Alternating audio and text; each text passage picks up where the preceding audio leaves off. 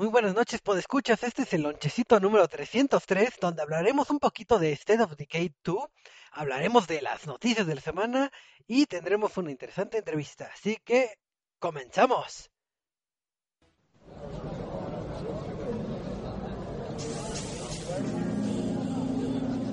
Reset MX presenta.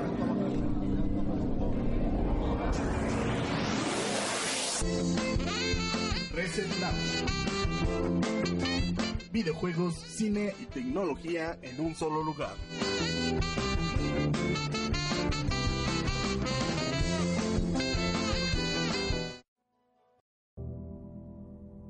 Y regresamos, vamos a empezar este bonito lonchecito y qué, qué, qué bonito que sea miércoles de lonchecito y, y empezar con esto que tanto nos gusta que son los videojuegos. Y pues vamos a empezar eh, saludando aquí a los muchachos que me acompañan en esta noche para hablar de esto, de esto que es nuestra pasión. Así que muy buenas noches, José, ¿cómo estás? Yo muy bien, muy bien. Estaba extrañando ya estar aquí, ya que no estuve durante dos semanas. y también estoy muy ansioso, estoy muy ansioso de hablar de Battlefield 5. Pues quién dice que vamos a hablar de Battlefield, pero qué bueno que, que, que estés emocionado de estar aquí. ¿Y qué has jugado, José, en estas, en estas semanitas que no Eh, eh, nada. ¿Nada? No he tenido tiempo. No, te, no sé, no he podido. Muy Es mal, algo triste. muy mal, Sí. José. Yo te vendo como un experto y no juegas. No- ni sepa que me esfuerzo. Pero bueno, aquí también nos acompaña el buen Marquito. ¿Cómo estás, Marquito? Hola, hola, Choco, muy bien. ¿Y tú qué tal? Bien, bien, gracias. Aquí muy atareado, pero, pero feliz de, de convivir con ustedes. A ver, Marquito, cuéntame, ¿qué, qué has jugado? Ah, pues hemos estado entrándole un rato al Yakuza 6, que está bastante entretenido y bastante interesante, más cuando te vas a las tiendas de Arcadias a jugar jueguitos, que ya no hay. ¿Juegos en el metajuego? Muy bien, muy bien. Hartos juegos. Tú tu estrellita por escoger un buen juego y ya salirte de ese juego de los dinosaurios este tecnológicos. No, no, ¿cómo se llama? Ah, Forza- Forza todavía lo jugamos. Forza Horizon Down, Ándale, eso, algo así. Plus, Plus, Alpha. Plus Ultra. Muy bien, Marquito. Y también aquí nos acompaña el buen Delfín, el buen Eduardo. Eduardo, ¿cómo estás? Sí, muy buenas noches, Choco, ya listos para para empezar otra nochecita de muchos videojuegos.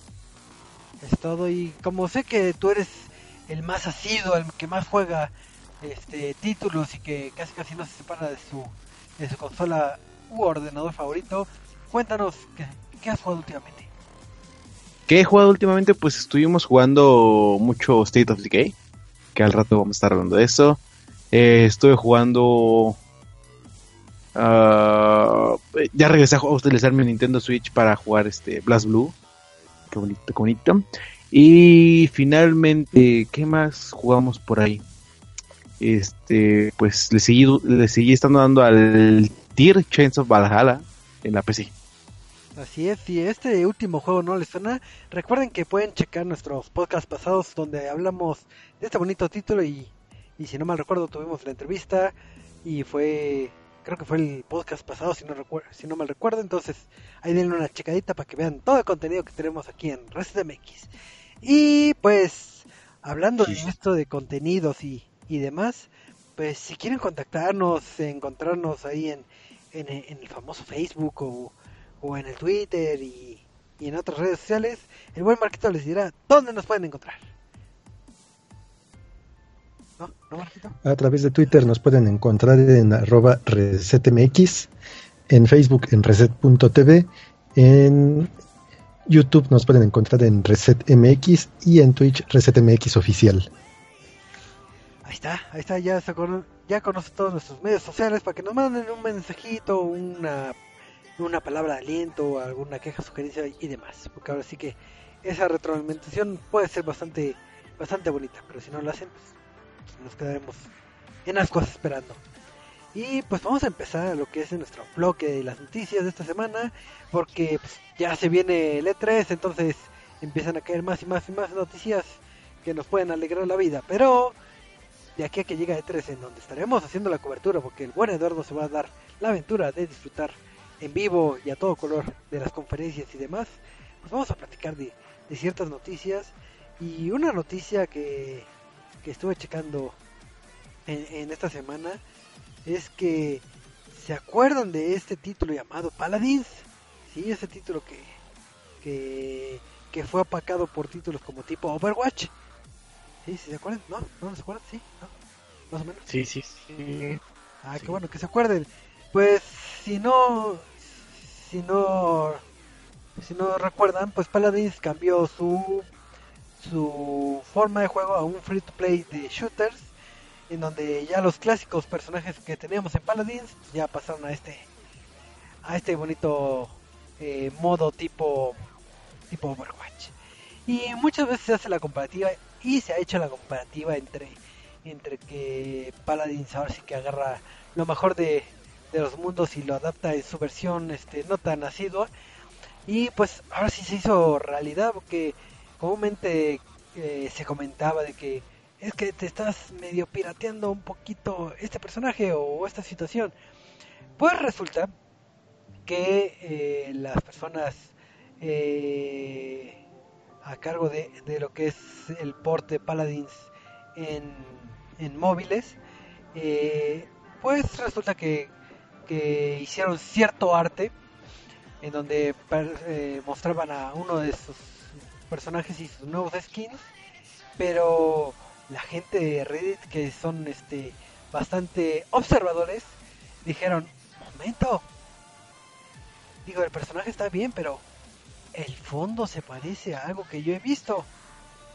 Y resulta que el fondo detrás de del personaje que presentan en, en esa pantalla de carga es exactamente el mismo es, es, es casi 90% igualito a uno que se presenta eh, en el título de Overwatch así que que si no mal recuerdo es el, el fondo del loading del mapa de Lijiang digo ahí sí no soy tan tan experto en Overwatch, pero ese fondo lo tiene Paladins. Entonces, ¿qué fue la respuesta que dio eh, las personas del título? Es que eh, para lo que son eh, estos artes, estos cover arts, eh, contratan a una empresa terciaria, o sea, no lo hacen eh, in-house. Entonces, como le han estado manejando todos, todos, todos los artes de, de este porte este móvil, pues ahora sí que se les hizo fácil de que, no, pues si ha hecho buenos trabajos, pues ya no lo checamos, ya no le damos una buena checadita, sino que ya así como nos lo manden, nosotros lo subimos.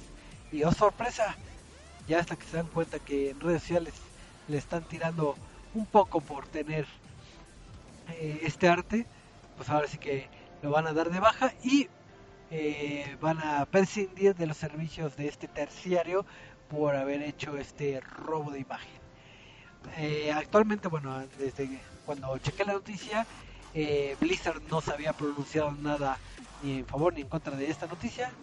Digo, ya tendremos que esperar en los días eh, consecuentes para ver si procede de alguna manera o no. Entonces, en los chismes de los videojuegos, ¿qué les pareció esta noticia? ¿Les gustó? ¿Les gusta que se roben los artes? ¿No? Sí, más o menos. Pues ahora sí que no es la primera vez que pasa y menos con este con los chicos de Hi-Res, ¿no? De Paladins. Eh, desde que salió ese juego están eh, las las comparaciones a es el pan de cada día de que es que mira este se parece a esto, este se parece a esto. Eh, que Overwatch sacó este modo, ahora mira lo que acaba de sacar este Paladins. Entonces, pues, sí, sí, sí, sí suena medio medio escabroso el asunto. Así es, entonces esperemos que no se escale a cosas este, más pesadas y pues ahora sí que para la gente de Harris Studios, pues ahora sí que pongan un poquito más de, de atención a, a ver si a sus filtros de calidad, porque pues ahora sí se les pasó y gacho. Todavía hubieran dicho, no, pues le cambié mucho los colores o algo así, pero no, es copia textual, casi.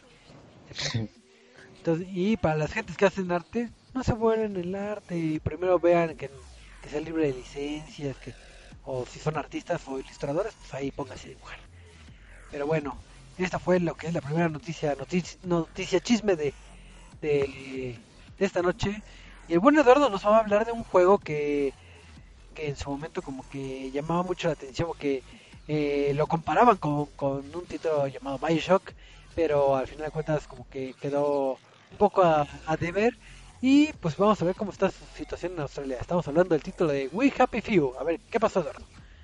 Sí, como he dicho, este juego que hace, que fue dos años, eh, levantaba mucho la, bueno, eh, llamaba mucho la atención porque, digo, primero antes que nada, porque era, iba a ser exclusivo de, de Xbox, y así es como que se vendía, y utilizaba este, este ¿cómo se llama? Estilo eh, que dices parecido a Bioshock 2 y retomaba puntos de novelas eh, distópicas como lo era Un Mundo Feliz de Aldous Huxley, en el cual eh, todos los, los habitantes tenían que drogarse básicamente para pues este mantenerse felices y seguir viviendo ahí. Eh, que después de que fue apabullado por reseñas y por este previews y todo esto, porque el juego pues en sí no tenía mucho después de un par de horas. Este eh, ya está así preparándose para salir y resulta que mm, puede que Australia no vaya, bueno, a Australia no vaya a llegar el juego.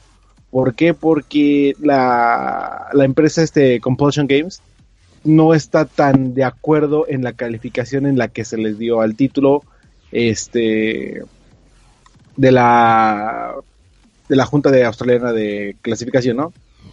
Eh, el principal problema es que, como dije antes, este juego utilizó un principio básico de, de este de la literatura que es el de no de la literatura que es el de un mundo feliz de Aldous Huxley en el cual pues ahora sí que a la población la controlaban mediante drogas y aquí un punto importante del juego es básicamente tomar esta droga que se llama joy o felicidad y hacer el papel de un ciudadano feliz, ¿no?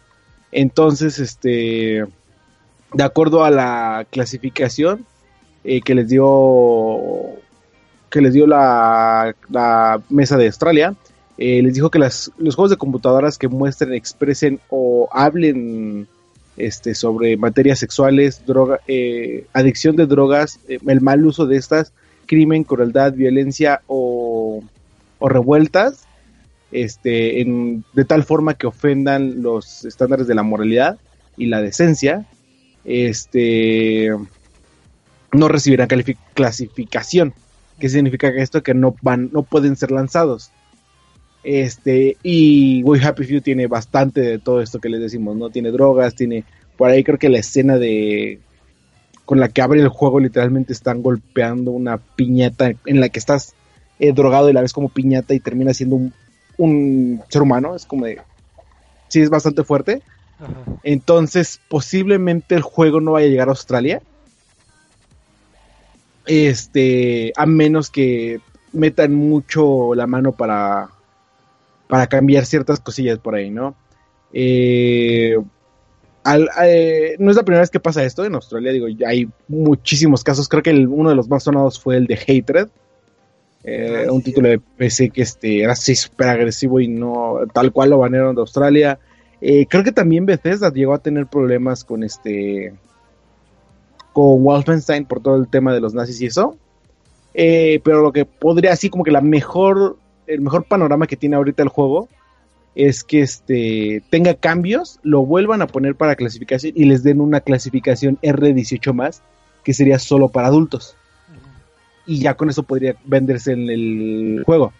Este, el chiste es que como la versión todavía está en Early Access, eh, que está en Steam Early Access y Xbox Game Preview, eh, y la versión completa se va a salir, va a salir este verano, tendría que este, bueno, no más bien ya fue no tendría que ser atrasado o reacomodado para que pudiera alcanzar el lanzamiento para Australia, ¿no? Ok. No, pues está súper bien, pero ahora sí que siempre, creo que es de los pocos países que Australia siempre tiene unas políticas muy, muy estrictas en este ámbito de los videojuegos. Sí. Eh, para nosotros que vivimos acá puede ser que se nos hagan un poco, un poco exageradas, pero pues ahora sí que pues, para para la fanática que nos haya ahí en Australia, pues ahora sí que tengan, tengan ahí eh, un poco de paciencia. Paciencia y serenidad, pequeños Olim australianos. Entonces, Entonces, pues ahora sí que es la noticia en cuestión de los de la clasificación de videojuegos. Y vamos a pasar a otra nota pequeña que que estábamos hablando hace ratito de que Marquito estaba jugando felizmente Yakuza, pero Marquito, ¿te gustaría disfrutar de otros Yakuzas en consolas de nueva generación? Ah, sí, por supuesto, me gustaría conocer la historia que hay previa a este juego.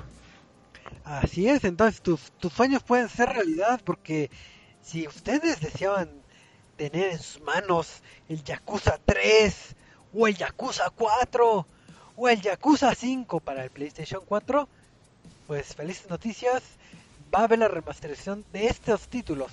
Esto con información de la famosa este, de Famitsu, en donde nos mencionan que, que vamos a disfrutar estos títulos con, a 60 cuadros por segundo y a 1080p. Así que si siempre quisieron tenerlos, pues ya pueden estar un poquito felices. ¿Cuándo va a estar disponible? En agosto Yakuza 3 estará disponible el 8 de agosto en Japón. ¿Y qué significa que esté en Japón? Pues qué bueno por nuestros compañeros que están allá, pero no hay anuncio si va a haber eh, lanzamiento internacional o cuándo será. Así que nos quedamos con, con ascos de que, ¿por qué? Porque estas noticias hablan de, de, del mundo y no, no de México. Pues recuerden que, que hay un mundo allá afuera, no todo es México. Es como como lo que dirían en debates, pero bueno. igual le llega a caernos, pero en descarga digital, que pues, igual no todo está perdido. Pudiera ser que llegue de, ese, de, ese, de esa forma, como fue recientemente el juego de One Piece, que es para el PlayStation VR. Ok, pues sí, yo creo que sí, sí va a llegar a nuestras manos, pero, pero ahora sí que no lo tomen eh, como, como que es este oficial.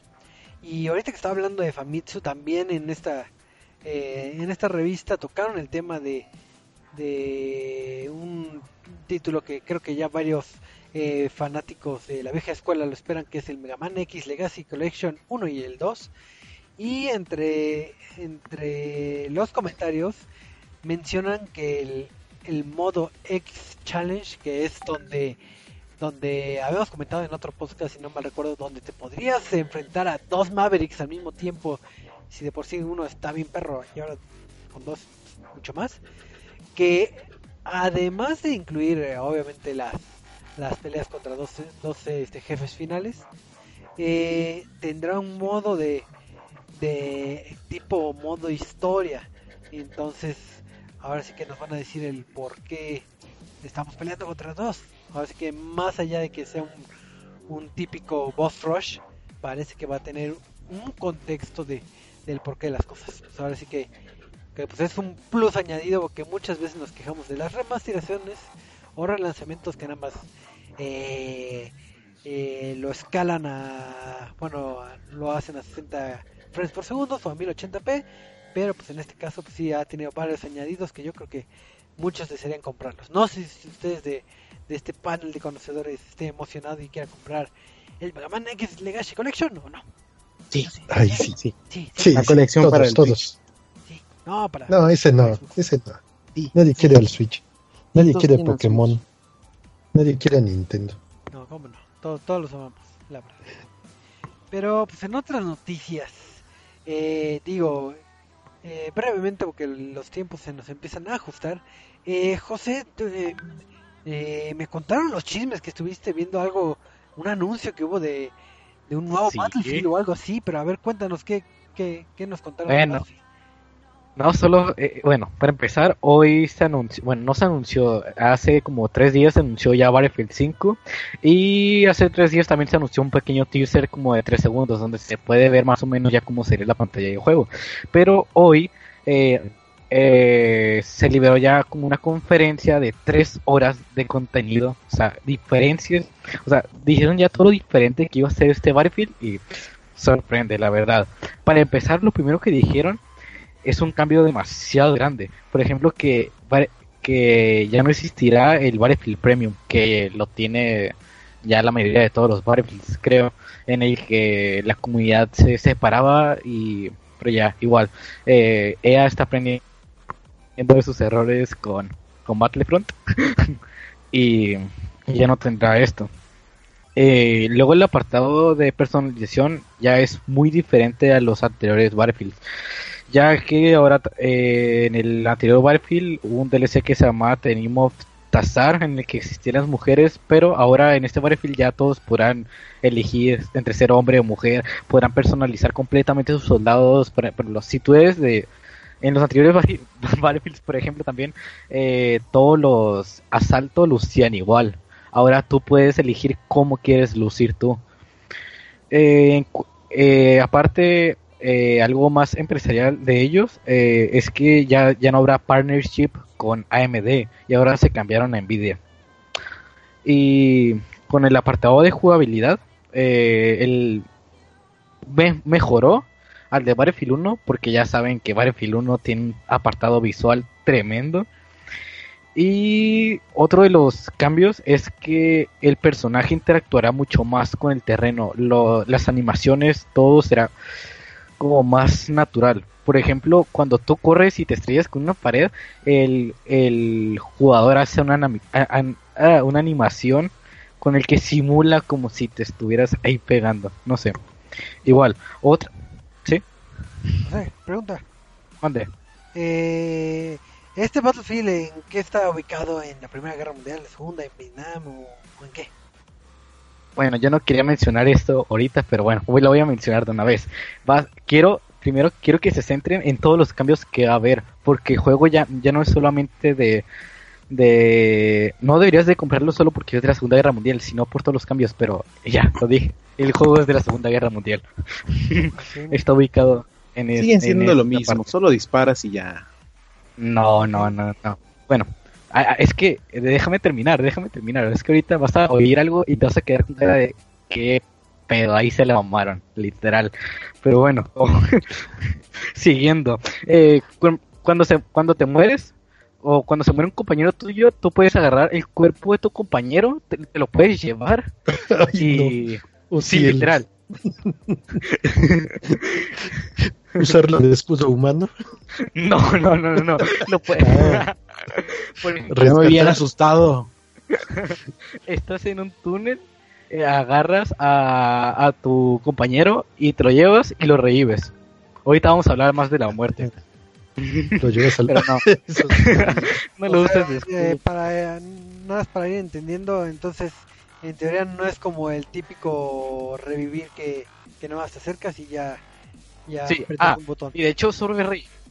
sí, sobre revivir, ya ves que en los anteriores Battlefield tú traías una jeringa y revivías a medio mundo ahí cada segundo, pam pam pam pam ahí y reviviendo todos a tope. Pero no, ahora ya no va a ser así aquí. Ahora revivir a cada persona, los lo que dije ahorita, lo de que revivían un chorro al mismo tiempo se le llamaba casi siempre como trenes de resucitación, pero ya no existe. Ahora habrá un tiempo más largo entre cada resucitación y una animación. Esta animación está demasiado top ahí. Se ve increíble, literal. Ahora, la pantalla de muerte. ¿Alguien de aquí ha jugado Battlefield 1? No, ¿qué es eso? ¿Quién ha jugado Battlefield 1? Yo. Ah, Eduardo. A ver, cuando te morías, ¿cómo era la pantalla de muerte? Nada más veías la luz blanca y ya revivías. Ah. Bueno, y mirabas a quien, a tu, a, quien te mató. Ahora ya no es así. La pantalla de muerte ya no es como una cámara estática viéndote ejecutor esperando a que alguien te reviva. Ahora es, se le llama más o menos una pantalla de desgarramiento, en el que hay un pequeño tiempo, estarás un pequeño tiempo en el que tú puedas ver 360 grados. Ahí, o sea, tú ya estás muerto, pero tú puedes ver a todas partes y tienes dos opciones. Hacer respawn o gritar desesperadamente que te ayuden y te revivan. Eh, eh, y los gritos son demasiado reales. Medio desgarradores. Sí, son desgarradores. José, pregunta ya para cerrar esta noticia.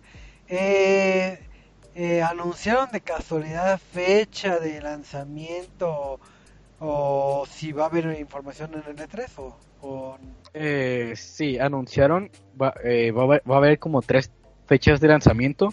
Para los usuarios que tienen E-Access saldrá el juego el 11 de octubre.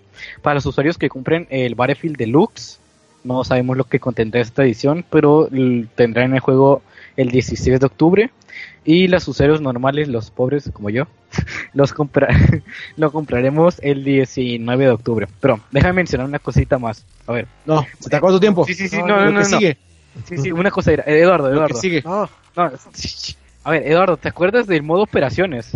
Sí, estaba muy padre. Vas. ¿Qué ¿Cuán- sigue, ¿Cuánto Choco? duraba? Pues no, no, en espérate, no. ¿Cuánto duraba? tenemos, ¿Cuánto duraba? ¿Cuánto duraba? eh, el buen Marquito nos va a decir bueno. algo sobre, sobre lo que es el PlayStation, porque creo que últimamente hemos oído ciertos rumores de la muerte anunciada entre comillas del PlayStation 4 que digo al final de cuentas mucho es este especulación pero creo que tienes ahí por ahí una una nota o algo sobre el PlayStation 4 o el PlayStation 5 a ver Marquito Pues la pregunta es, ¿ya quieren su PlayStation 5? No, porque soy pobre. Bueno, sí, de hecho todos somos pobres en este momento, pero pues hay un tiempo de espera en el que la consola puede llegar y es lo que este John Codera, una de las cabezas de Sony, ha estado mencionando, incluso también Kenichiro Yoshida ha estado planteando la situación de la consola de la de nueva generación, que sería prácticamente en un periodo más o menos de tres años. Y está ahorita comentándose que el tiempo de vida útil de el PlayStation 4, bueno, de la actual generación, ya está en su casi casi en sus últimos instantes. Bueno, lo comentan así, que ya está entrando en su en el final de su ciclo. Pero pues ya lo que sería la consola PlayStation 5 entraría en un desarrollo dentro lo que les decía en unos tres años. Lo que es este pues, más o menos un poco precipitado, ya que las anteriores generaciones han, habían tenido un periodo de 6 a 7 años. Pero pues igual ahorita ya están manejándolo con una versión disponible para el 2021. Ok. Así que como la ven, No, pues yo creo Así que, es. que el tiempo que hemos tenido de, de vida del PlayStation 4 ha sido bastante extenso. ¿Aquí lleva cinco años? Ya lleva rato. Y digo, como que el periodo de vida se ha prolongado para entendiendo lo que es la versión Pro en el caso de PlayStation y en el caso de del Xbox con el con el eh, con el Xbox One X, entonces creo que se alargó un poquito, uno o dos años tal vez el periodo de vida y creo que está bien, digo, ahorita la brecha gráfica o generacional, eh, si quisieran lanzarlo en, en estos años no creo que fuera tan tan marcada como han sido con otras generaciones de, de consolas, entonces se me hace eh, atinar la- las fechas que comenta Marquito que, que es este 2020-2021, entonces más que nada el hecho de que la tecnología está avanzando bastante rápido y pues, se puede adaptar a lo que sea la consola futura. Sí, no, y decir la- eso de que, de que ya es su muerte anunciada, cabe destacar que, por ejemplo, a la fecha, eh, bueno, hasta hace dos años el Xbox 360 seguía recibiendo un par de juegos y sigue recibiendo Sí, de hecho, el- el 360 todavía sigue recibiendo juegos gratuitos, Sí, pero PlayStation 3 es el que ya está en las últimas para recibir juegos gratis. sí, exacto, o sea, no es de que el día de, el próximo año que salga PlayStation 5 se muera la consola, no, todavía quedan sus años de lo que adquiere la siguiente consola y eso. Sí, así es, digo, y de los lanzamientos, digo, al menos en- para PlayStation 3 y Xbox 360 ya son muy contados. Creo que de los que yo recuerdo son algunos títulos de Lego, eh, los títulos de Just Dance y algunos de corte como tipo anime, pero pero muy contados. Pero pues ahora sí que que ustedes no se preocupen, no no vayan a tirar ya sus consolas, así que acabo de comprar la No, no las vendan. no las vendan ni nada, ustedes tranquilitos, pues ahora sí que Bueno, sí, vendan su PlayStation y cómprense una PC Gaming. Eso sí hagan. Sí, ahorita ya tenemos más o menos un periodo de tiempo realista hasta la salida de la consola. Pues igual Microsoft no está interesado aún en mover su al siguiente paso con el Xbox y pues, todavía hay tiempo para disfrutar. Así es. Sí. Y pues, ¿qué, qué, qué- con qué bonita reseña, digo, reseña, este, noticia terminamos este bloque, porque, digo, los tiempos se nos empiezan a apretar, y vamos a pasar a lo que es la reseña de la semana, que aquí en mi escaleta dice que es el juego de la semana pasada, pero sé que es el juego de State of, State of Decay 2, que, que si no mal recuerdo, Eh, eh, no, no recuerdo si es exclusiva de, de Microsoft. Sí. ¿no? Y entonces, si ustedes son de los felices poseedores del Game Pass, pues lo pueden disfrutar ya en, su paquete, entonces está súper bien. Pero pues ahora sí que eh, el buen Eduardo se dio a la tarea de, de jugar un poquito de este título y nos va a comentar ahora sí sus, impresiones, si vale la pena jugarlo, porque digo, yo no me he metido de lleno en este título, pero sí he oído que sí está con bastante box, pero ya, ya me, me dirá Eduardo si es cierto o es chisme. Así que Eduardo, cuéntanos qué es State of Decay 2. Pues, entre comillas, un poquito porque ya le metí un buen de horas a ese juego.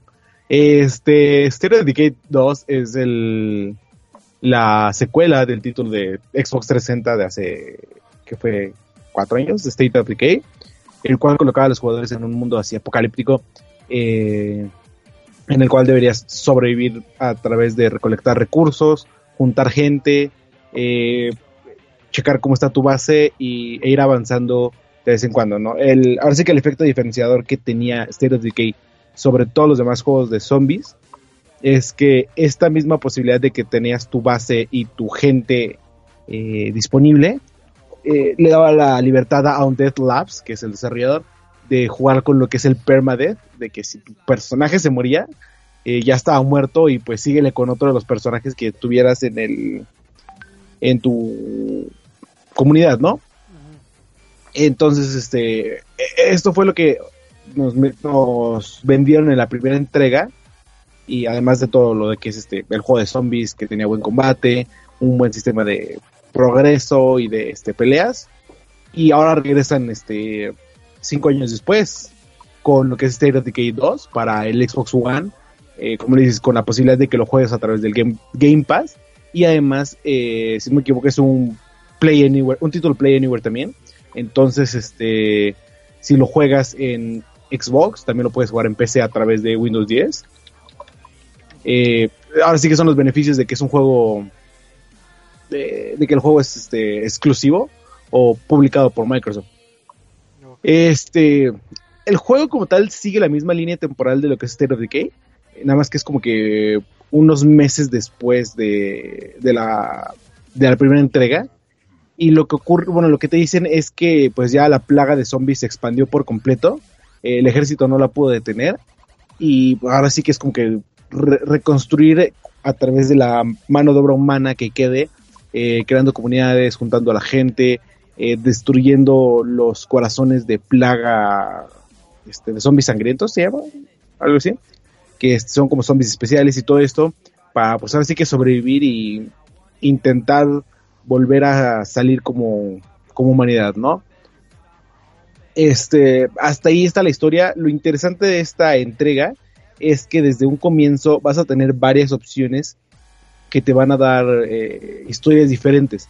¿Por qué? Porque el juego comienza dándole la oportunidad a los jugadores de elegir una pareja de personajes desde el comienzo de entre diferentes este, opciones. Entonces, por ejemplo, tienes una que son eh, dos amigos y un amigo es como, ah, es que yo soy este, yo, yo fui parte del entrenamiento militar, entonces soy bueno con las pistolas y su, su amigo es como, ah, pues yo era este, yo era de la calle y aprendí a luchar eh, cuerpo a cuerpo y me metieron varias veces a la cárcel y tal, entonces tengo yo, yo tengo ya este como que mejorado el combate cuerpo a cuerpo y la estamina.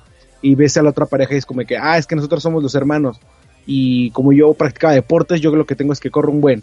Y el otro dice, ah, pues es que yo como lo que tengo es este, yo me quedaba en la escuela y pues yo lo que, eh, lo que tengo es esta conocimiento en diferentes materias como química o ingeniería, algo así, ¿no? Entonces, eh, cada una de las parejas te va a dar un inicio diferente y un, pues así que un desarrollo diferente además de que tienen pues su propio backstory y van a tener interacciones entre los mismos jugadores, ¿no? Y además de esto, una vez que hayas elegido a tu pareja, vas a poder elegir un escenario eh, inicial que te deja elegir entre las montañas, eh, la parte de abajo de las montañas, bueno, la, falda de las montañas, y creo que la ciudad. No me, no me acuerdo son tres escenarios diferentes, y obviamente esos tres diferentes van a dar como una, un, un mapa distinto en el que pues si eliges montaña vas a tener más terrenos de montañosos, más piedras, más eh, escenarios hacia arriba. Si eliges una ciudad, pues ahora sí que va a ser todo plano, pero va a haber más edificios. Y ahora sí que va a dar eh, lugar a diferentes modos de juego, ¿no? Eh, elegir, por ejemplo, las montañas o la falda te va a permitir tener como que más coches, este, más viaje a través de campo atraviesa. Eh, alrededor del campo y todo eso. Eh, mientras que la ciudad te va a dar más edificios donde puedes bajarte y buscar cosas. Entonces, pues, eh, desde el principio te va demostrando que Stereo of Decay 2 es un juego nuevo y un juego que tiene algo que entregarte que todos los demás no tienen, que es su jugabilidad. Eh, a partir de aquí, lo siguiente, el gran siguiente acierto que tiene Stereo of Decay 2 es el progreso que tienen los personajes que como buen RPG eh, tiene un árbol de habilidades, pero este árbol de habilidades es más... Eh, no es tanto como que, ah, pues es que este personaje quiero utilizar los puntos en tal. No, este es un personaje, es, ahora sí que es como aprendizaje que depende de qué tanto lo utilices, en qué formas, a un personaje va a ir desarrollándose sobre ese, esa rama, ¿no? Entonces, si utilizas un personaje y le das un arma de. un bat, que es un arma de. dura, no sé cómo se llaman. Este. Contundente. Un, un arma contundente. Y luego le das una. un palo y luego le das un este. un llave inglés, un martillo, algo. Que siguen estando como que en el mismo rango de armas. Se va a ir desarrollando sobre ese ramo. Y cuando avance su. su habilidad de combate te va a decir, ah, puedes este, mejorarla en que sus ataques cuesten menos estamina, que es como que una X, o como lo mejoraste en... lo estuviste utilizando con armas de, contundentes, puedes hacer que, que, sus armas hagan más daño y aparte gana un nuevo ataque. Y así entonces si otro personaje le das este, cuchillos, espadas, va a ganar... Eh, ah, pues los cuchillos van a... tienen más probabilidad de cortar extremidades. O si prefieres utilizar armas, ya sea de corto o largo alcance, vas a comer, ah, eh, tus armas se mueven menos o puedes crear tal munición o así. Además de esto, que es este combate, también si corres, este, si te dedicas solo a correr, pues vas a tener uno, un skill que se llama de maratonero, o si prefieres ser sigiloso, vas a desbloquear uno que te permite correr mientras eres sigiloso, o si lo dedicas a que se abra todas las cajas, va a ganar uno para que abra más rápido las cajas, entonces, este, esta gran variedad de que se, que se provoca de acuerdo a cómo utiliza el jugador, al personaje, eh, te obliga a ti a jugar distinto y acomodarte, ahora sí que a manejar como tal a toda una comunidad. Entonces, este, no va a ser como de que, ah, todos los utilizo igual y ya nada más con los puntos de habilidad voy mejorando los diferentes, ¿no? No, si quieres que uno sepa, este, medicina, a él lo vas a tener que utilizar para crear pociones, bueno, pociones de vendajes y este, curas para eh, curaciones para que él vaya aprendiendo medicina y todo esto. Entonces, eh, da una gran sensación de versatilidad de los personajes y de expansión del juego que tienes que estar eh, bastante al pendiente de como, ah, es que a este ya lo mejoré en tal cosa, voy a tener que seguir en eso. Ah, es que a este ya es esto, y así. Ok, es... duda. ¿Qué pasó? hace rato comentabas que en el primer State of Decay eh, existía lo de la perma, permadeath. el permadeath, ajá. Entonces, si fallecía tu personaje, pues eh, agarras otro de la comunidad. En este sentido, eh, al principio de la reseña nos comentabas que tenías que escoger como entre ciertas parejas eh, para jugar. En caso, digo, no sé si existe bien la permadeath, bueno, permadeath, eh, ¿cómo se suple el personaje? ¿Agarras a otro genérico y ya creas una nueva dupla entonces o, e, esa dupla inicial no, no es como obligatoria. Ah ok ok. O sea no es como de que ah es que estos dos tienen que venir juntos todo el tiempo. Eh, no. Simplemente es como que la introducción que te vamos a dar al escenario y el tutorial no entonces para que te vayamos enseñando. Eh, pero sí se muere el personaje principal pues, era un personaje más de, del mundo sustituyelo por otro personaje y ya entonces, este, el problema viene cuando, por ejemplo, ese personaje inicial que llevas utilizando desde el principio de la campaña, eh, gana el suficiente experiencia para convertirse en héroe, que es el que se puede convertir en el líder de la comunidad y darle diferentes misiones a los jugadores y así. Si muere, pues ya estás perdiendo a tu personaje más importante. Entonces ahí es cuando de que te empiezas a penar, ah, pues es que no puedo arriesgarme tanto. O, ok, ya tengo a otro que también es héroe, pues igual y puedo cambiarlo y pues, si se muere ya que se muera, ¿no? Y ahora sí que depende de cómo quieras jugarlo. Este, además, si bien todo lo que es State of Decay en cuanto al juego es este bastante bien hecho, me impresiona y me, me super encantó porque es un gran balance entre un juego de, este, de supervivencia, porque pues les conté hace unas par de semanas de que, por ejemplo, este título, Metal Gear Survive, era como, es que no te deja jugar, no te deja disfrutar porque ah, llegas y ya te está pidiendo más materiales o más comida o más todo. Eh, State of Decay como tal tiene un gran balance del juego para este decirle al jugador, ok, te puedes ir a explorar hasta el otro lado del mapa y encontrar todo lo que puedas, pero tienes que considerar que no tienes como que, no puedes cargar todo, tienes espacios de, de carga, pero puedes llevarte un coche y ir guardando cosas. Este, vete a explorar, vete a hacer misiones y de vez en cuando te voy a recordar que tal vez eh, la comida esté bajando o necesitemos nuevos materiales pero también te voy a dar la oportunidad de que construyas jardines y que construyas nuevos este, asentamientos para que produzcan comida y tal vez ya no te preocupes de eso, pero te voy a empezar a pedir este, munición. Entonces como tal es como, ah, ok, ahorita regreso, te vas, te pones a jugar y así a la media hora te dice, ah, oye, ya estamos bajos en este tal cosa, cuando puedas regresa. Ah, está bien. O sea, te, te, sigue teniendo esa tensión de supervivencia, de que necesitas tener ciertas cosas para que tu comunidad siga, pero no es tan invasiva como para que no te deje disfrutar el juego. Y entonces siento que logra un gran balance en ese aspecto.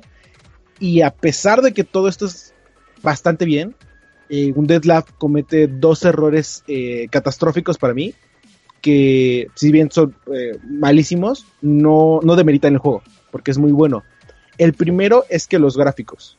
Eh, como es un juego de mundo abierto que no te presenta así como de que, ah, llega a tal puerta y va a empezar una pantalla de carga, el juego utiliza esto de que se va generando conforme vas avanzando. Entonces, este, pues hace que como no puede mantener a los zombies todos al mismo tiempo, eh, pues vas avanzando 10 metros y de repente enfrente de ti vas a ver zombies caer del cielo porque literalmente están apareciendo de la nada. Además de esto vas a ver que los árboles van apareciendo, que se van mejorando las texturas de así de enfrente de ti, es como Mm, no se ve tan bien, ¿no?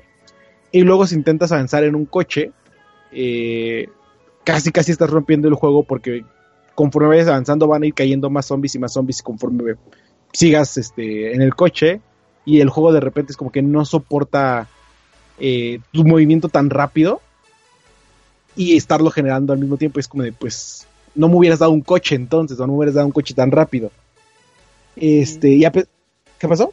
No, que precisamente estaba eh, leyendo la otra vez este asuntos que muchos se han quejado de, de este apartado que es el que comentas. Digo, el primer State of Decay, este, si no me recuerdo, creo que estuvo hecho en CryEngine. Y eh, también este está en Unreal. y este está efectivamente en Unreal Engine.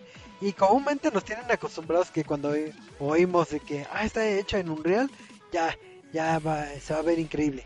Y, realmente repite los errores que tenía en State of Decay este, original, que, son las cosas que ha comentado este Eduardo, los frames están, por debajo de los 30 frames en esos lapsos que, que, que menciona sí. de, cuando Pero fíjate que el juego como tal, el juego como tal no, no los pierde a cada rato. O sea, sí, sí lo soporta bien y solo es en ese momento en el que agarras y te metes en un coche así súper rápido y es como, ah, de repente empieza a sufrir. Pero hasta ahí. El otro problema que tengo con el juego es la, la historia. Que si bien, eh, te digo, tiene un gran aspecto que es como de que te introduce estos personajes, todos tienen un backstory, conoces a alguien nuevo y ese personaje extra también va a tener un backstory, un trasfondo. Es como, ah, ok, pues a fin de cuentas todos son personas y todos vienen de algún lado, ¿no? Y esa cosa va a determinar eh, las habilidades que vaya a tener el personaje. Entonces, ah, perfecto, me, encanta que tenga todo eso, pero el juego falla en algo fundamental y es que no te da un sentido de progreso eh, ya sea lineal o este simulado en cuanto a tu campaña. Porque de- entras y te dice, ah, tu primera misión es agarrar y, y eh, asegurar un asentamiento. Listo, ya tienes tu asentamiento. Ah, pues tu segunda misión es este eh, ir e investigar un otro asentamiento. Ya listo. Ah, ok. Este comienza a destruir los corazones de la plaga y es como y ya hasta ahí. Y entonces pues ya vas a irlos buscando, los vas destruyendo y luego de repente te dice, "Ah, ya subiste a tu personaje de nivel. Eh, si quieres un bonus, puedes crear esta cosa en tu asentamiento." Dices, "Bueno, está bien, lo creo." Eh, ah, hay, hay supervivientes, puedes ir a ayudarlos. Pero todas son misiones secundarias. Tu misión principal se queda en destruir los corazones. Y ya llegas y destruyes los corazones y es como, ah, felicidades, ya terminaste.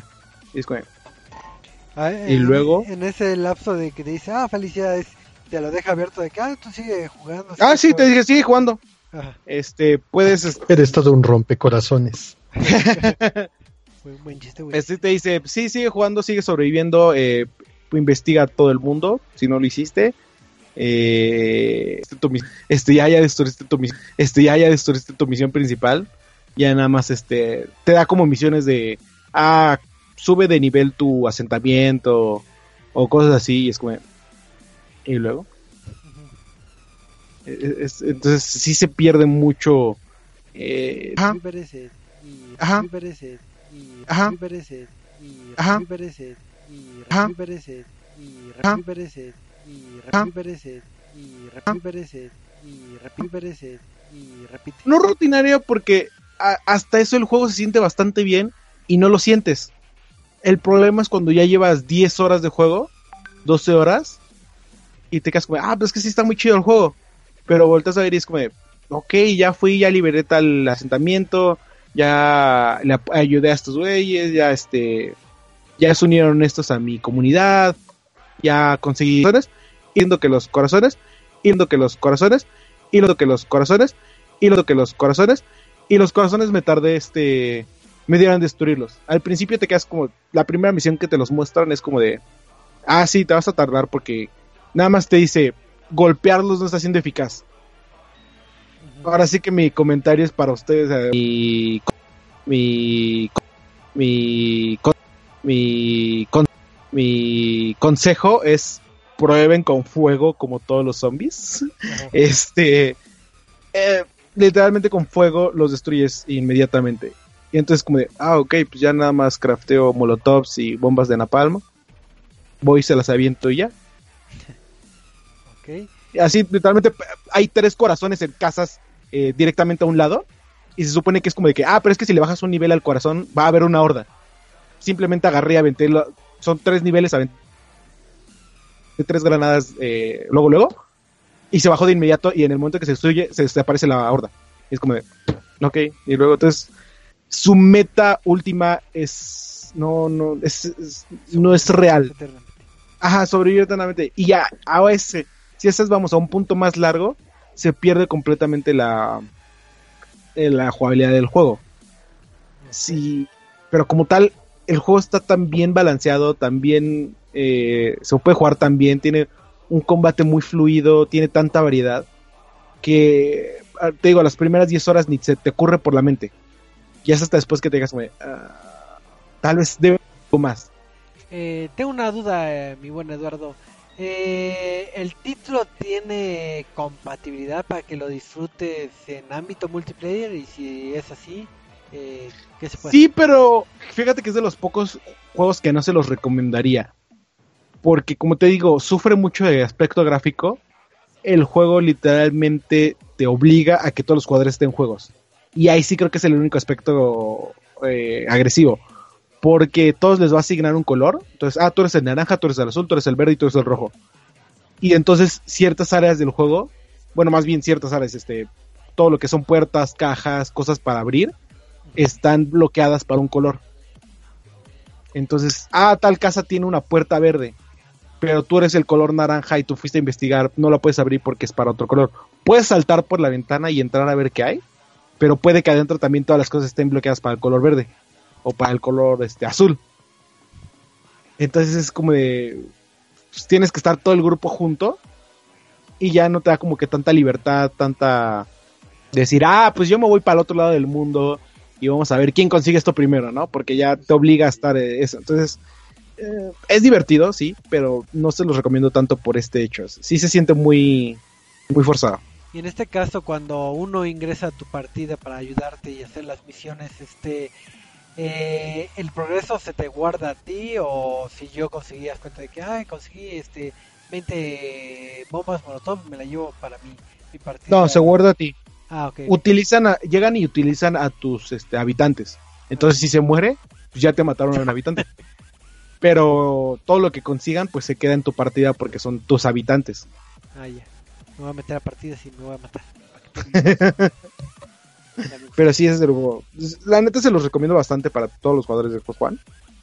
Este, digo, no tienen que pagar los mil pesos que cueste, o no sé cuánto cuesta. Este, Eh, pueden, pueden probarlo a través de este de Game Pass, que si no me equivoco cuesta 100 pesos al mes. Sí, ah, el Game Pass está en 10 dólares y el juego base está en 30 dólares. Entonces, Eh, sí, no, no entonces- pues sí, eh, tal vez lo- les guste, gusten probarlo antes de comprarlo. Y digo, pues por 100 pesos eh, al mes, ¿quién no... ¿Quién no, quién no jugaré, quién no lo jugaría, no? Exacto. Entonces- Además de otros estrenos que hay en el Game Pass. Ah, claro. Tanta- tantas cosas que te da el, el Game Pass para que lo aproveches. Entonces, este. Ahora sí que sí, Eh, es un título que no está al 100% pulido en el apartado gráfico, pero pero ya se los recomiendo Eduardo que, que ahora sí que, que, que le den una, una checadita y lo, y lo disfruten. Preferencia en Game Pass. Más barato. Sí, Más barato y si no les gusta juegan otra cosa. ¿Eh? eh, sí. Aparte, pueden jugarlo en PC y en Xbox, entonces es, es, este. Es un gran plus. Ándale, sí. No sé si tenga el crossplay que, que puedan jugar eh, juegos de PC. y- Pues sí, pero la verdad lo, lo desconozco. Sí, entonces hasta ahí. Yo, yo les digo, vayan y jueguen. Ok, ok. Pues esta fue la recomendación de, de la reseña de la semana que fue State of Decay. Y como les habíamos comentado, eh, en lugar de tener el tema random, vamos a tener lo que es eh, una entrevista con David Surazzi. Me parece que ya está por acá este David, no estoy mal equivocado. Sí, sí, es David Serazzi. Ujú. Entonces, si no les suena el nombre, es el que está eh, tras bambalinas de, de un evento ya muy bien conocido que es el, el Dev Hour. Entonces, está aquí para contarnos un poquito de, de qué, qué nos depara este año en Dev Hour y qué es lo que nos va a traer en, eh, creo que se llama el Shuffle Party, que si no me recuerdo, creo, creo que esta semana, ¿no? Pero a ver, pero a ver Sí. eh, cuéntanos un poquito para, para los si hay algún extraño que no saben de qué estamos hablando, no saben qué es eh, qué es el shuffle o qué es The Bauer, a ver, cuéntanos un poquito de eso y, y de ti. Ok, va- vamos. eh, empezamos por Devour. Devour es un evento que este año cumple ocho años de realizarse en la Ciudad de México. Es el Foro Internacional del Juego y surgió como iniciativa de los desarrolladores mexicanos y de los académicos eh, de universidades públicas para fomentar la cultura del juego y fomentar la industria y el desarrollo de videojuegos en el país. Ahora, eh, Devour es un evento que fundó el maestro Jacinto Kesnel. Eh, muchos lo conocen porque por alguna razón todo el mundo lo conoce. Entonces, este, si todo el mundo es amigo de Jacinto. Entonces, eh, lo que ocurre es que Jacinto lo creó bajo un concepto bien, bien interesante, que es Devour va a desaparecer cada tres años. Entonces, cada tres años, de lo que se hace en Devour, se reformula. Ahorita sería como la tercera iteración, por así decirlo, de Devour. Eh, en eh, eh, esto ocurre porque hace ocho años que se fundó, estaba en México la producción de videojuegos tan baja que eran más los juegos que se hacían en Costa Rica que en México. Hoy en día México es eh, de entrada el mercado más grande de Latinoamérica en videojuegos. Y además tenemos una producción muy alta. Simplemente este año ya se lanzó Mulaka, se lanzó Patobox, hablando de las plataformas más grandes, de los lanzamientos más, más grandes. Aquí para hablar de y, y, pero además ahorita se, se, acercan lanzamientos también muy importantes, por ejemplo Neon City Riders de Mecha Studio, y están cocinándose en el norte del país otros muchos juegos y también en el sur del país. Entonces, eh, ya no se necesita solamente el foro académico, sino necesitamos también eventos más allá del foro donde presentar estos juegos. Y la mejor idea que se nos ocurrió fue hacer una fiesta. Como buenos mexicanos vamos a hacer una fiesta. Sí, eh, de hecho es porque van a salir nuevos juegos eh, tanto de mesa como juegos, eh, como videojuegos, vamos a armar una fiesta. Y también nos dimos cuenta de otra cosa. Siempre estábamos eh, conviviendo con nuestros amigos animadores, ilustradores, con los cosplayers. Entonces, em, lo que surgió de concepto detrás del shuffle es que fuera la fiesta para presentar todos estos proyectos indies que están desarrollándose en México. Entonces, aparte de los videojuegos, tendremos juegos de mesa, tendremos lanzamientos de eh, cómics y tendremos la presentación de una pasarela de moda Harajuku que estamos realizando con el apoyo de distintas tiendas y marcas eh, indies mexicanas. Digo, ese es un detalle que me llamó la atención porque cuando estuve viendo la cartelera que van a tener lo de Shuffle, dije, ya esto es como, como una quimera de cosas que, digo, sí tenía la idea clara de lo que es de Bauer, pero aquí empecé a ver mucho de tienda de ropa y, y, así como que dije, no, pues como que está cambiando un poco el giro o a qué le están tirando. Y digo, y recomendable, digo, si tienen la oportunidad, chequen eh, las redes sociales de, de Bauer porque digo, hay muchas compañías de ropa que la verdad desconocía, pero pero los diseños están muy padres. Entonces ya es como un evento eh, más, este, no sé si te bien dicha la palabra, más geek, más este, de combinar este eh, ciertos gustos que van afines a, a, lo que vendría siendo el mercado que, que ha estado acompañando a ustedes a, eh, de Devaware. Eh, pregunta cultural, digo, yo ya me imagino la respuesta, pero eh, el evento de Shuffle It, cualquier persona puede ir, yo, o sea, yo, niño chiquito, o, está limitado a cierta edad, o nada más para prensa. Bueno, en el caso, e, es abierto a público, eh, como es bar, es para mayores de edad, porque pues no podemos permitir que los chamacos tomen, que crezcan como nosotros que tomábamos Viña Real en secundaria, entonces no podemos hacer eso. Pero, eh, pero si es abierto, y este y de hecho es la única restricción y es bueno por eso por cuestiones eh, de que pues en los bares no puedes dejar entrar a, menores. Eh, y es muy interesante porque también eh, muchas personas y, se perdió un poco la secuencia de cómo evolucionó Bauer por el sismo. Para Bauer para el que habíamos planeado para el 20 de septiembre teníamos ya el ingreso tanto de ilustradores como de eh, asociación con asociaciones de moda y con tiendas de, moda. ¿Y qué es lo que pasa? Eh, por ejemplo, pensemos en Japón. En Japón, uno de los rubros más importantes del entretenimiento interactivo son todos estos eh, juegos que se hacen respecto a la moda y, y los simuladores de cita, etcétera. Incluso, por ejemplo, recordemos que Louis Vuitton, si no mal me falla la memoria, utilizó a Lighting para promocionar sus productos en Japón. Entonces es algo que es no es una tendencia de Devouer, sino es una tendencia internacional el que haya la participación de moda, de cómics, de música. Por ejemplo, eh, la música chiptune, que tendremos a Ari Sorpresa ahí tocando con nosotros.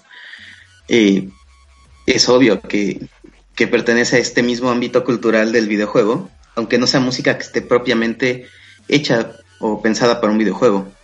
O por ejemplo, tenemos casos como las fiestas de eh, Neconation en Australia o de Tokyo Decadence en Japón, donde ya mezclan eh, esta onda de la cultura geek más allá del juego mismo y lo llevan hacia la moda en el caso de Tokyo Nation y el estilo de vida y en el caso de, eh, de Tokyo Decadence, en el caso de Neconation lo llevan más hacia la música y el gaming. Entonces, era como un paso lógico eh, que se tenía que dar, porque incluso, por ejemplo, eh, pensamos en los investigadores que presentan ponencias en Devour. Eh, aparte de, los trabajos de investigación sobre videojuegos, ellos hacen trabajos de investigación sobre anime, sobre cómics, sobre eh, moda alternativa. Entonces era muy lógico que nuestro público participaba de ello. Ok. Eh, pregunta, en esta fiesta eh, no es tanto como de que, ay, voy a, ir como a los otros eventos que he ido, que tienen todos los stands y todos están alineados y no más tengo ahí el foro, sino sí está cual como, así como fiesta y, y yo gente... Esto es una fiesta. Eh, eh, humano corriente puedo ir a conocer a mis ilustradores favoritos y a mis desarrolladores favoritos y tomarme una chelita con ellos.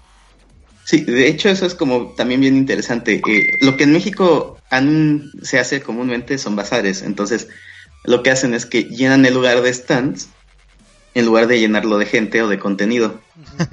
Eh, en nuestro caso lo que hicimos es poner contenido musical, poner eh, contenido de moda, una pasarela, eh, los ilustradores van, pero no van con una mesa de ilustrador. O sea, van, se sientan, hacen unos doodles, hablas con ellos y te, hacen tus ilustraciones ahí para que te las lleves.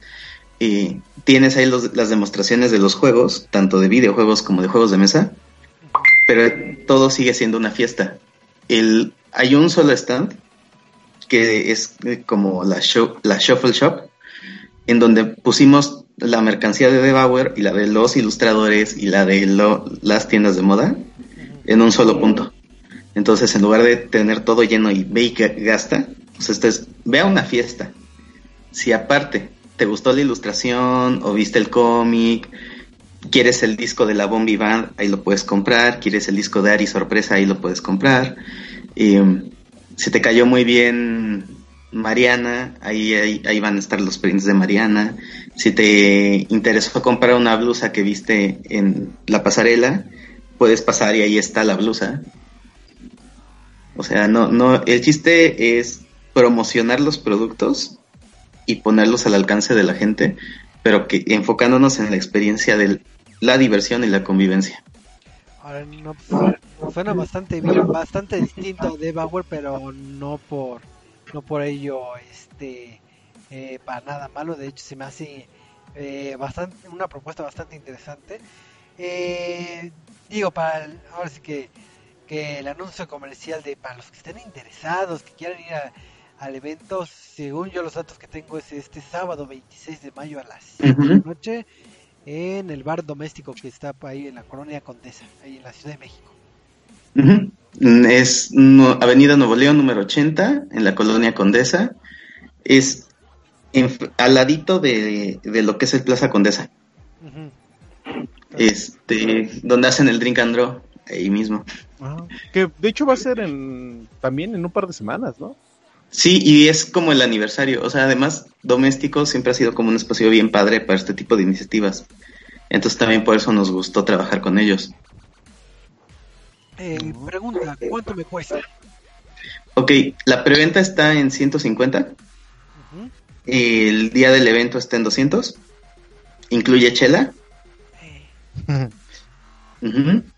Y si van como muy cosplayados o así con mucha ondita, se los dejamos en 150. Bien. Qué bonito.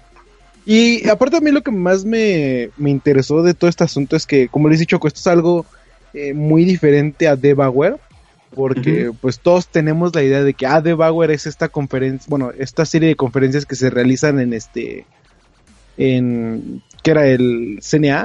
bueno, ahorita es el Centro de Cultura Digital. Ah, el Centro de Cultura Digital, ya, sí, cierto. Este, que se realiza en el Centro de Cultura Digital, que vas, este, apartas tu lugar y estás, este, todo el día aprendiendo de los desarrolladores.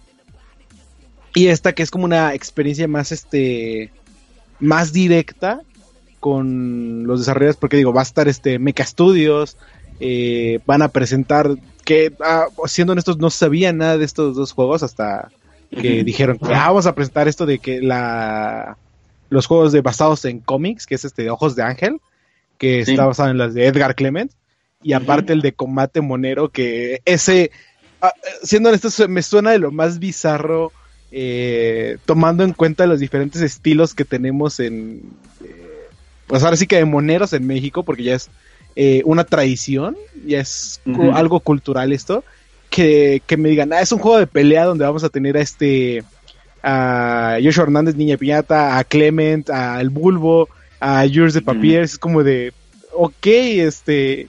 Sale Memín Pinguín, yo no lo podía creer, o sea... Y todavía faltan, porque además es como este el, primer eh, ciclo de personajes que está desarrollando Deadly Ideas. Entonces todavía faltan. Digo, yo tengo un poquito de información de lo que vendrá futuro, pero no puedo decir mucho. Eh, pero este apenas es el primer ciclo. Y aparte, por ejemplo, es Nuke Games va a presentar un nuevo plataformero para Steam. Y por ejemplo, tiene otro dato interesante. Deadly Ideas sacó su juego anterior, Son Pankly, hace como tres años para Xbox. O sea, si estamos hablando. O sea, si estamos hablando si tienen duda de ese juego, está la reseña en Reset. este, si no me equivoco, está, está, sí lo llegamos a jugar aquí hace mucho. De hecho, se le tocó a otro, unos compañeros. Este, igual de peleas, ¿no? si no me equivoco, eran blanco y negro. De hecho, es. No, no, no. Bueno, es que ahí también. Eh, por ejemplo, ese como fue el primer juego de, Deadly Ideas, que es el buen Strider Spinel quien lo desarrolla. Este, ese juego tuvo como distintas versiones y este y se ha variado mucho a lo largo del tiempo, ¿no? Este, incluso ya ya ahí apareció el bulbo alguna vez. Y, y, de hecho de la aparición del bulbo fue que los eh, ilustradores le acercaron, se acercaron eh, con Strider y le dijeron, joven, ¿no le interesaría mi personaje en su juego? pues ya mejor dijo, pues hago un juego nuevo, güey. O sea, de agregarlos a este juego viejo. De agregarlos a este, ya mejor hago un juego nuevo que, el concepto sea así y que los pueda rebalancear desde cero. Entonces, en ese aspecto es como bien interesante. Eh, y, es, te digo, es uno de esos estudios que si lleva mucho tiempo, si ha salido en plataformas grandes, pero igual y no le habíamos dado tanto ruido. Sí, porque, eh, como lo decíamos hace este tres años, cuatro años era cuando la industria del desarrollo independiente aquí en México eh, todavía estaba aprendiendo, todavía estaba creciendo. Actualmente digo, ya tenemos tres títulos este, eh, grandes, entre comillas, mexicanos que se publicaron este año y todavía faltan... Todavía tenemos ahí este, a Neon City Riders, ya tenemos a los chicos de, de Akinaba que también nos van a estar mostrando su, su juego eh, ya terminado o su eh, diseño final, no sé cómo. Eh, este el juego ya está acabado, pero como viene la Steam Summer Sale, para, para que ir a, chocar con Steam Summer Sale, ahorita están ellos en, el momento de la preventa y este y pasando Steam Summer Sale ya va el lanzamiento de este juego. Lo que podrán ver en el Shuffle It es la versión final el demo. Ok. Y e, esa versión ya contempla cómo va a ser el juego al final del día. Y ya vendrá el lanzamiento en Steam. Ok. Yo, yo tengo una pregunta. Eh, digo, esta es, si no me equivoco, es la primera vez que Devour como tal organiza una fiesta eh, apoyando a la escena independiente. Y este me parece interesante porque de igual eh, después de, de, que empezaron a desarrollar aquí en México eh, más, este, que más reciente, eh, se empezaron a dar estas fiestas, eh, es que no me acuerdo del nombre de la, de la anterior, que es de una de japonesa, Arcade Party, que, que fue Arcade Party. La, organicé yo. Ah, mira, justo se iba a preguntar. este, digo, estuvo Arcade Party, ya lleva dos volúmenes. Este está, ha habido así eventos pequeños y ahora viene Shuffle It. Eh, eh, ahora sí que las dos cosas, como que, ¿cuál sería el principal diferenciador, además de que este es más basado en videojuegos, este, contra eventos como lo fue este Arcade Party. Y si esto, esto va a provocar un nuevo escenario en el cual fiestas de este tipo o reuniones de este tipo va a ser más frecuentes. Sí, claro. Y además es como la parte interesante, porque cada quien está atacando un público distinto. Arcade Party está muy enfocado en este amor por la cultura japonesa. Y eh, Chef Elite está muy enfocado en, en generar espacios para eh, desarrolladores independientes, para la escena local. Entonces tú tienes ahí, es un público muy parecido, eh, pero finalmente sí son distintos. Porque igual y no estás tan clavado en la escena local, te late más como esta onda Harajuku y te lanzas a un arcade party. Igual y lo que te interesa más bien es la escena local, encontrar nuevas alternativas, porque también seamos honestos, por ejemplo, la industria del videojuego, la industria eh, de la moda, están en un proceso en el que sí, las grandes corporaciones, qué padre, pero a veces queremos algo nuevo y pues, los modelos de negocios no nos los pueden proporcionar. Y ese es el espacio que, que todos estos desarrolladores indies chiquitos eh, sí se pueden permitir, porque de todas maneras ya no tienen dinero. así que pueden ser experimentales, ¿no? Pues sí. Eh, yo tengo este unas dudas, digo, digo ya hablando, eh, digo, ahorita vamos a tener lo que es Shuffle, pero se viene en octubre lo que es el Devour, la versión clásica, decir lo que, sí lo que es su fuerte. Y según yo, este, digo, digo, de aquí a octubre todavía falta varios mesillos, pero para los que están interesados en, en participar de alguna forma, según yo ya está disponible lo que son eh, ciertas convocatorias para, para lo que sea eh, que presenten sus juegos. No sé cómo va el avance de del Tebauer ya en forma o, eso hay que esperarnos un ratito más para tener los detalles. Este, bueno, a ver, aquí les, les adelanto algo a ustedes que no he adelantado en otros medios y es eh, que este año la convocatoria se partió en dos. En una parte fue la parte de ponencias y otra parte está, está corriendo ahorita, que es la parte de juegos y de ilustradores.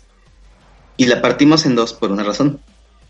Eh, Devour, si recuerdan, hace mucho tiempo, todo era Devour y todas las actividades estaban contenidas en un solo espacio. Esto era porque, pues, por ejemplo, si hablábamos de presentar juegos, pues, hacíamos como dos juegos al año, y había como cinco investigaciones de videojuegos académicas, entonces podías tener en un espacio todo. Eh, actualmente, por ejemplo, el año pasado se recibieron 60 propuestas de conferencias. Este año se recibieron 45 propuestas de conferencias. Ojo, este año no dimos prórroga. Entonces nada más corrieron los dos meses. Y, de esas conferencias, pues no, o sea, no damos 45 conferencias porque tienes que, hacer un trabajo de curaduría. Eh, entonces, por ejemplo, eso ya es suficiente para tener una semana de, de actividades nada más de puras conferencias. Lo que hicimos con Shuffle es que el Shuffle es lo que antes era la fiesta que organizaba Debauer, en donde nada más iban como los desarrolladores y así la Petit Comité, separarla y abrirla al público. Y si alguna vez les tocó fiesta de Debauer, recordarán que era exactamente lo mismo, este, eh, la parte de las conferencias, que es el, Foro Internacional del Juego, sigue siendo esta parte académica, entonces esa convocatoria es académica y circula como en ese, en ese tipo de circuitos. Y la parte de industria es la convocatoria que estamos lanzando ahorita. Y este año todavía se llama Bauer. Posiblemente el próximo año se cambie el nombre y tengamos un ciclo de conferencias académicas y un ciclo de conferencias de industria con identidades distintas y aparte la fiesta y aparte el espacio de exhibición de juegos. ¿Por qué? O sea que ya vamos con todo para apoyar a la industria independiente aquí en México. Sí, y lo que pasa es que, eh, como les digo, creció mucho la industria, entonces ya no puedes hacerla en un solo espacio todo. Pero también no es lo mismo el público de la conferencia académica que el público de una conferencia de industria, que el público que va a probar juegos nuevos. Claro. Entonces necesitamos separarlos porque también, por ejemplo, nos ha pasado eh, que nos han hecho invitaciones por parte de instituciones públicas y de otros eventos. Y por ejemplo, en las instituciones de educación pública, lo que están queriendo son las conferencias. O sea, ellos quieren un ciclo de conferencias. Y eh, por otro lado, en algunos eventos lo que quieren es exhibición de juegos. Si todo se llamara Debauer, sería mucho más confuso. Entonces, poco a poco estamos, estamos sobre la marca que ya tenemos consolidada, haciéndola cachitos, haciendo como secciones, para que la sección de juegos tenga su propia identidad y tenga su propio espacio. Esta sección de industria tenga su propio espacio, la sección académica tenga su propio espacio y esta sección como de generar eventos para, para espacios gratuitos para los desarrolladores, etcétera, sean las fiestas. Ok. No, pues ahora sí que sí se está viendo la, la modulación de, de lo que es eh, lo que vendría siendo Debauer y qué padre que que se haya crecido tanto lo que es la iniciativa porque ahora sí que en esta tercera fase de, del reseteo, por así decir, de, de, ha, sido vigente y le habíamos perdido un poquito la vista, digo, más que nada por, lo, por la situación del sismo que ahora sí que, que sí nos paró eh, de seco totalmente, que si no mal recuerdo eh, emitieron su comunicado y no sé si hubo apoyo de recursos de su parte o nada más para protección de, de esos invitados y pues, obviamente pues para enfocarnos en lo que era más importante en ese entonces. Entonces eh, digamos que ya extrañamos un poquito el lo que sí ha pasado ya bastante eh, bastante rato pero pues ahora sí que a todos los entusiastas pues ya saben que, que, ahí tienen este que sigue aquí eh, el espacio que creo que es de los mayores espacios que hay aquí en México para para este tipo de difusión este, ¿Alguna información adicional para, para las personas que quieran participar de alguna manera en, el Debauer o, así que no, pues ya, ya pasó su programa y ya, ya, ya. Ah, bueno, eh, por ejemplo, eh, la parte académica ya cerró y es así, ni modo. Pero, por ejemplo, la parte de la convocatoria de juegos va, eh, sigue abierta, queda abierta todavía otro mes, cierra en junio y eh, pueden entrar a la página, mandar ahí este, su propuesta. También este año se abrió la convocatoria para ilustradores. Eh, a través de estas convocatorias no solamente presentan en el espacio de exhibición de juegos y de ilustradores, sino que también, por ejemplo, si eres un ilustrador con un cómic, pues ah, eh, te damos un espacio de conferencia para que presentes el cómic. Si tienes un juego nuevo y tu juego está cool, te damos tu espacio de conferencia ¿Para qué? Para que presentes tu juego, un poco en el estilo E3.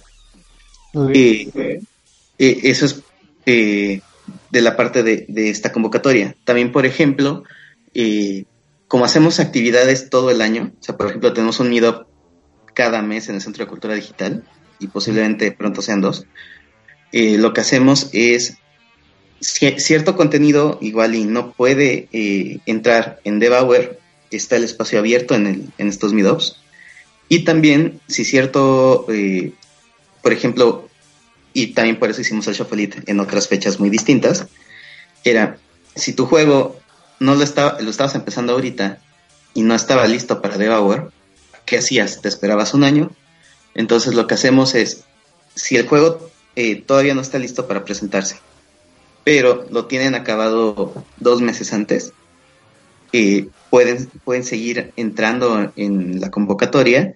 Nada más habrá ciertas regulaciones extra que pondremos, por ejemplo, que entonces el juego se tendría que estar acabado. No podría ser un demo como en esta convocatoria. Y eh, como lo hace Indie Megaboot y muchos eventos a nivel internacional, eh, la convocatoria tiene un costo bien simbólico, 500 pesos. ¿Por qué? Porque, por ejemplo, el año pasado tuvimos que revisar 60 juegos. Ok. Lo cual en horas, hombre, fueron como tres semanas de no hacer nada más que revisar juegos. Lo cual está padre, pero también es como mucho tiempo, sí. Sí, es, o sea, es mucho tiempo y uno tiene que comer esas tres semanas. Entonces, este, además es simbólico, porque el espacio sigue siendo gratuito. Nada más es, por ejemplo, para estas partes de eh, poder hacer la revisión a tiempo. Eh, nosotros entregamos feedback siempre. Eh, es decir, si pasa su propuesta, les decimos por qué pasó y si no pasa, les decimos por qué no pasó. Pero además, o sea, la pueden corregir y la pueden volver a mandar y no hay ningún problema. Em, cualquier duda, toda la información está en la página de Devour y si no, pues nos pueden contactar por nuestras redes sociales y ahí les respondemos. Ahí está el staff con acceso a las redes para responder. Sí, más que nada, digo, ahora sí que hablando del simbolismo de, de, de estas cuotas, si ustedes acostumbran a, a, a fumar su cajetilla de cigarrillos o, o a pagarle a eh, un Patreon a, a sus youtubers o influencers favoritos, pues pueden destinar eh, también eh, un poco de dinerito, digo, creo que también hay donaciones para, para seguir apoyando este este proyecto porque pues ahora sí que hay, hay mucha gente trabajando detrás de esto y, y ahora sí que hace todo esto pues ahora sí que, que por amor al arte y, sacar la industria eh, eh, adelante. Ahora sí que todos estos años pues, se agradecen y qué bueno que, que tuvimos la posibilidad de, de hablar un poquito de, de Death que siempre han estado eh, presentes en ahora sí que en nuestra vida de esto enfocado más que nada en el ámbito de videojuegos.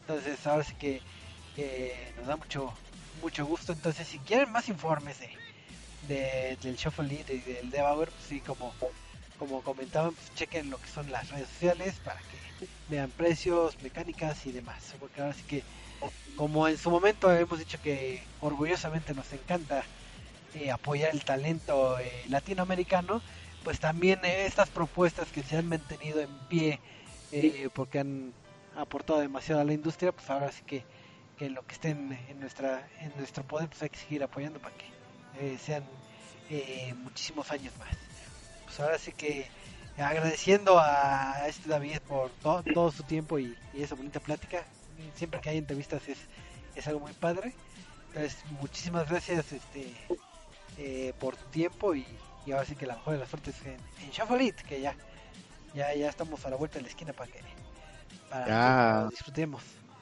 Tres días. a tres días, sí, cierto, este sabadito. El tiempo se pasa volando. Pero pues, como todo en la vida va terminando, el podcast ha llegado a su fin, entonces, pues ha sido un gustazo tener eh, invitados de lujo, un, eh, eh, un panel de conocedores y demás. Recuerden que nos pueden sintonizar todos los miércoles aquí en ResetMX y pueden descargar la versión grabada en los podcasts, ya sea en iTunes, ya sea en, en Mixler y demás. Así que nos estamos viendo. Hasta la próxima.